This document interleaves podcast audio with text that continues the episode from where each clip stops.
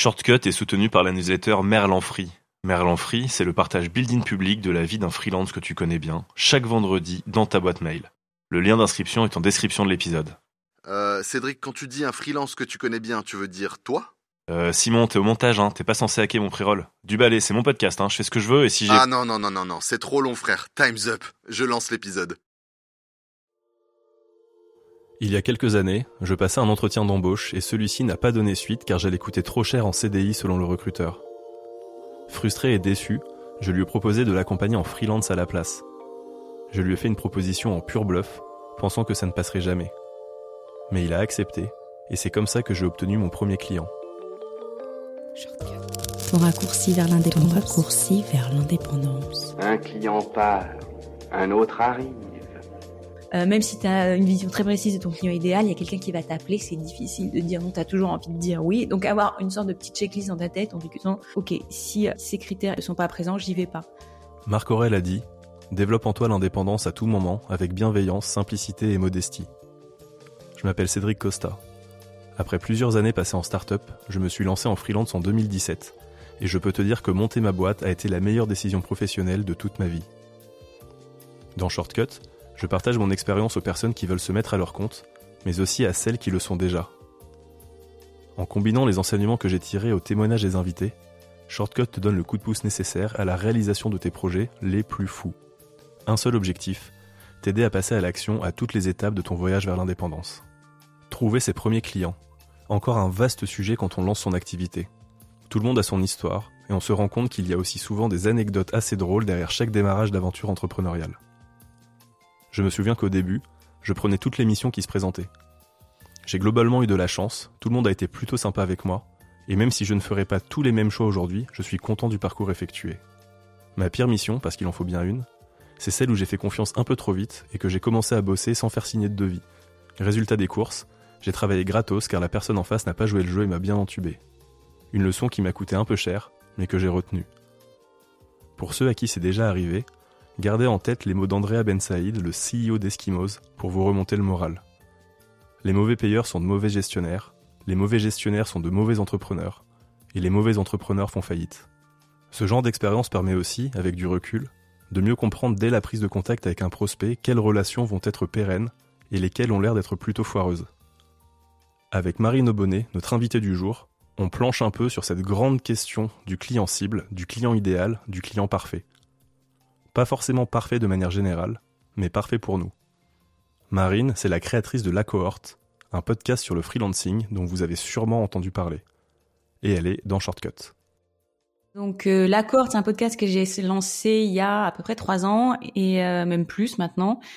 J'ai l'impression d'être une, une, pionnière quoi du, podcast en France. C'est vraiment, ça dure depuis un petit moment. On est déjà à la sixième saison et euh, l'idée à la base, en fait, c'est parti de deux choses. Euh, J'écoutais beaucoup de podcasts américains. Euh, J'avais euh, vraiment euh, beaucoup de... Enfin, je kiffais ce format. J'aimais bien... J'aime bien qu'on me raconte des histoires. Enfin, je dois avoir un truc avec une mémoire. Je dois avoir une mémoire auditive ou un truc comme ça. et donc, c'est un format que j'adorais et que j'avais très envie d'expérimenter, de d'apprendre, puisque à la base, moi, je faisais la production de contenu éditoriaux, donc j'écrivais. Et, euh, j'avais envie de, me frotter un peu à l'audio. Donc partant de là, euh, il fallait trouver un sujet. Et, euh, et le sujet, c'est venu assez naturellement de parler d'entrepreneuriat et de, freelancing, mais plus dans une idée de bah tiens, ça va me permettre de sortir de ma bulle, de faire un peu de réseau, de rencontrer des gens, que de de me donner des conseils ou euh, c'était vraiment dans, dans cette démarche un peu je viens du journalisme journalistique c'est voilà c'est avoir un prétexte pour, pour rencontrer des gens. Vous êtes en train d'écouter La Cohorte le podcast des freelances passionnés et qui ont en permanence 10 000 questions qui tournent dans leur tête. Et moi je suis Marine une freelance accro à son mode de vie et qui adore discuter avec d'autres freelances. Les indépendants auxquels je m'adresse euh, ils sont hyper informés euh, donc on passe du temps sur les réseaux sociaux, on passe du temps à écouter des podcasts, on peut passer du temps à consommer du YouTube ou autre. Le problème, c'est que euh, beaucoup des messages euh, bah, véhiculés par d'autres par des entrepreneurs ou enfin ouais par tout sur l'entrepreneuriat en tout cas on prenne beaucoup la forme d'injonction. donc il faut faire ça pour être, il faut avoir un site internet pour être indépendant, il faut faire du marketing de contenu, il faut faire ça. Et le problème, c'est qu'on essaye, euh, pour peu que ces messages ils soient un peu bien ficelés, euh, et pour peu qu'on soit un petit peu influençable, ce qui est mon cas, euh, et bah très vite on, on, se dit ok, ok, je vais m'y mettre, c'est ça qu'il faut que je fasse. Et à essayer de s'approprier les recettes des autres, eh ben on s'épuise euh, et puis au, au, minimum, et puis on, on, se fait du mal parce que c'est souvent très frustrant parce que ça fonctionne pas. Euh, on se dit mais attends, mais elle, elle a réussi à faire ça, moi, moi j'arrive à rien, donc je suis vraiment qu'une une bouse. Euh, donc du coup, j'essaie vraiment de euh, bah, de montrer qu'il y a des milliards de façons d'entreprendre et donc de euh, de partager cette expérience et éviter. Enfin moi, ce que je veux, c'est qu'à la, fin de chaque épisode, et je pense que c'est un peu ta démarche, les gens se disent ok. Euh, ça c'est bon pour moi. Tiens, je vais peut-être le faire chez moi, mais à ma sauce. Ou ah ben non non ça ça n'a rien à voir avec ce que je fais et je le ferai pas mais je pense que les gens sont capables de tirer ça de tirer ce genre de de euh, enfin d'idées euh, juste d'un partage d'expérience et qu'on n'a pas besoin de leur dire faites comme ci faites comme ça quand on entreprend en indépendant donc on est quand même pas mal seul euh, même si on pourra en discuter, il y a plein d'options pour que ce soit pas trop pesant. mais du coup, on est quand même seul avec ces questions et des questions, on s'en pose beaucoup. Donc, euh, moi, ce que j'essaie de faire à travers le podcast et puis la newsletter, parce que maintenant il y a, il y a une newsletter aussi, c'est euh, ouais, c'est éviter que, euh, enfin, si possible, voilà, aider les gens un peu à, à, sortir de ces questionnements, à se poser moins de questions, quoi, fermer, ouvrir des portes et enfermer, mais pas rajouter des questions en plus parce que sinon on s'en sort pas. En tout cas, c'est c'est comme ça que je le, je le ressens. Donc, parce que bah, c'est vraiment lié à, au fait d'entreprendre seul on se pose des milliards de questions. Il y a un aspect très pratique. Euh, euh, L'objectif aussi à travers les épisodes, c'est que les gens puissent se dire, ok, elle m'a donné, euh, on a vu, euh, c'est intéressant de développer son personnel branding, c'est intéressant de s'appuyer sur TikTok. Euh, je me dis que ça peut fonctionner pour moi. Ok, qu'est-ce que je fais? Moi, j'ai envie qu'ils puissent tout de suite faire quelque chose et pas forcément aller chercher d'autres sources ailleurs. C'est pas pour trouver de l'info sur le freelancing que j'ai fait ça. Avec le recul, ça a pu aussi m'aider là-dessus, mais c'est d'abord pour pour faire un podcast et pour euh, bah, rencontrer des gens à proximité, enfin d'autres freelances. Euh, et créer éventuellement enfin des discussions et, et plus si infinité mais c'était pas pour progresser sur des aspects très précis de la stratégie entrepreneuriale même si après coup, tu vois, à chaque fois que j'interviewe quelqu'un qui a des choses intéressantes, qui a fait des choses intéressantes, je me dis tiens, finalement, je pourrais peut-être faire ça aussi, mais c'était pas l'objectif initial. Et euh, du coup, sur la construction des épisodes et tout ça, bah ça a évolué puisque ça fait quand même trois ans. Euh, mais au début, euh, euh bah c'était alors c'était assez euh, euh, instinctif, intuitif. Je me disais bon bah voilà je me pose ces questions en ce moment j'imagine que d'autres gens se les posent je vais essayer de creuser autour de ça donc je partais d'une thématique et ensuite j'identifiais les, les personnes qui pourraient me parler de cette thématique euh, à travers donc des gens que j'avais repérés sur les réseaux sociaux principalement je crois que c'était ça. Aujourd'hui ça a un peu évolué. J'ai quand même une démarche un peu plus aboutie et réfléchie. C'est-à-dire que puis ça va nous amener un peu au au thème de, de, de cette interview, c'est que j'ai fini par réfléchir, mais attends Marine, t'es sympa, mais euh, les freelances, euh, ok, tu t'adresses aux freelances, mais quel freelance Donc j'ai réfléchi étape par étape à mon auditeur, mon auditrice idéale.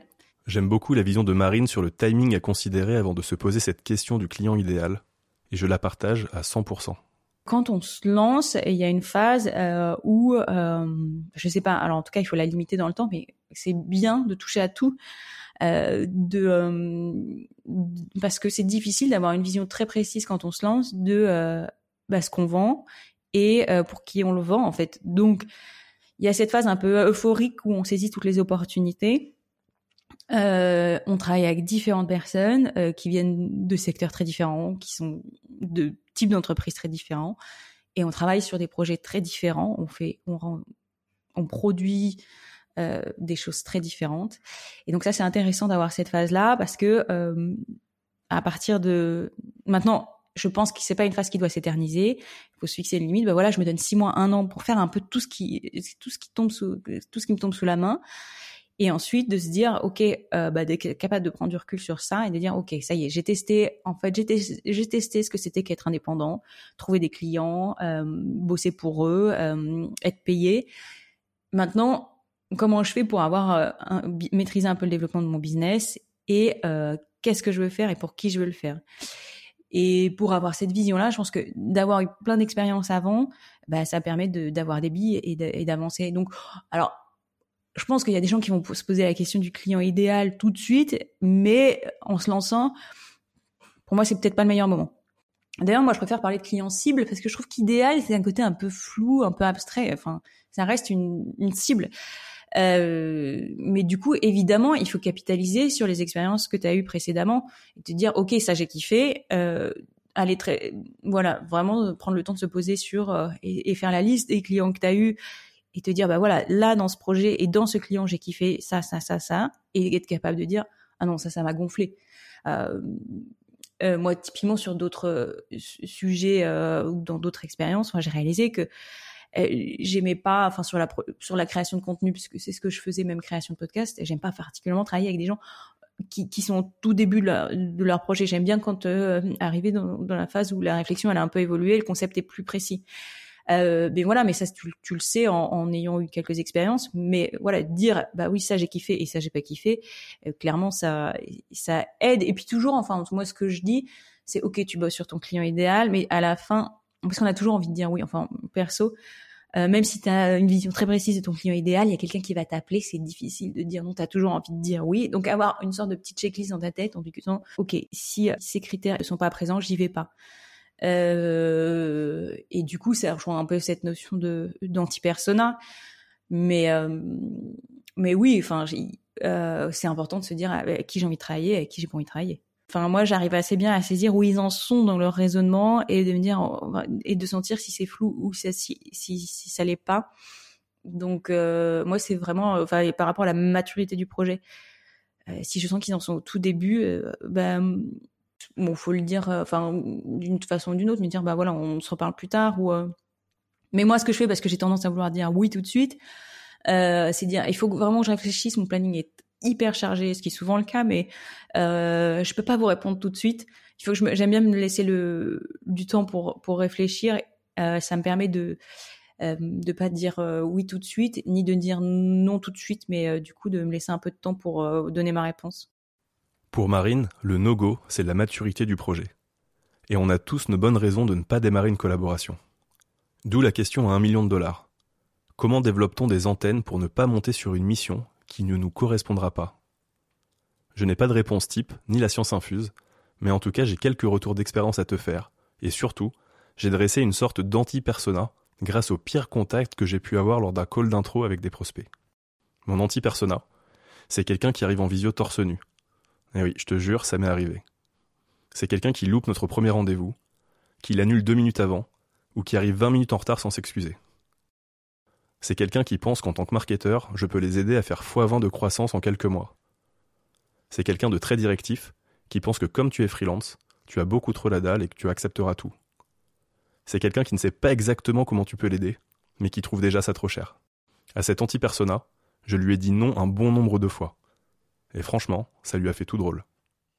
Là, ça m'évoque plutôt euh, enfin, les échanges qu'on a sur le, groupe euh, de discussion où euh, et donc là il y a des, gens avec des expériences différentes. Il y a des, juniors comme des gens plus expérimentés. Et il y a quelqu'un qui nous disait oui alors j'ai été qui venait de se lancer j'ai été sollicité par une nénette elle a même pas vraiment de statut encore et genre elle est revenue enfin elle pinaille à donf sur mon devis qu'est-ce que je fais? J'y vais j'y vais pas bah là avec du recul enfin on lui a dit bah non quoi. Enfin, je pense qu'elle avait présenté déjà un devis ultra cool, ultra parce qu'elle elle se lançait elle-même euh, euh et que euh, euh, et que du coup c'était quand même pas c'était les prix du début quoi. Donc et la nénette continue à lui prendre le chou. Mais oui, mais en fait, je voudrais ça, je voudrais le site exactement, je voudrais exactement le même site que mon cours concurrent. Et c'était assez facile de lui dire non, n'y va pas. Du coup, pour être cohérent, je fais toujours en sorte d'être le type de client que j'aime pour les autres freelances avec qui je travaille. Je suis respectueux de leur temps et de leur travail et je paye à temps. Ça paraît évident dit comme ça, et pourtant. Depuis quelque temps, je me fais également une réflexion que j'aimerais vous partager. En tant qu'indépendant, on peut se permettre d'organiser ses journées un peu comme on le souhaite. Pourtant, les actions que l'on pourrait effectuer pour nos boîtes passent souvent en dernier, comme faire le point sur ses factures, développer son side project ou sa nouvelle offre, ou encore se former. Il en est de même pour des membres privilégiés avec soi, pour aller pratiquer son sport ou avancer sur ses bouquins par exemple. Fort de ce constat, j'ai mis en place depuis quelques mois une nouvelle routine. Une demi-journée dans la semaine où je ne suis pas du tout dispo pour mes clients, mais où le client, c'est moi. Et du coup, même si tous mes clients devenaient horribles du jour au lendemain, j'ai l'assurance qu'il me restera toujours au moins un client idéal. Ça te donne des idées? Tu viens d'écouter l'avant-dernier épisode de la première saison de Shortcut. Dans deux semaines, on se retrouve pour le grand final avec l'équipe sans qui Shortcut ne serait pas Shortcut. Tu découvriras Antoine, le réalisateur-monteur fou qui adore les extraits d'OSS 117, Dorothée qui a créé la charte graphique du podcast en volant les couleurs de la RATP, et Anne-Claire qui gère toute la logistique entre deux sessions de Shiatsu et Quin. On parlera un peu de shortcut, mais surtout de side project de manière plus globale, car comme vous le verrez, c'est pas les idées qui leur manquent à ces trois-là. Et comme toujours, si cet épisode t'a plu, n'hésite pas à le partager. Et si tu as 30 secondes de plus pour mettre une petite review sur Apple Podcast, alors là, c'est la folie. Allez, à dans deux semaines.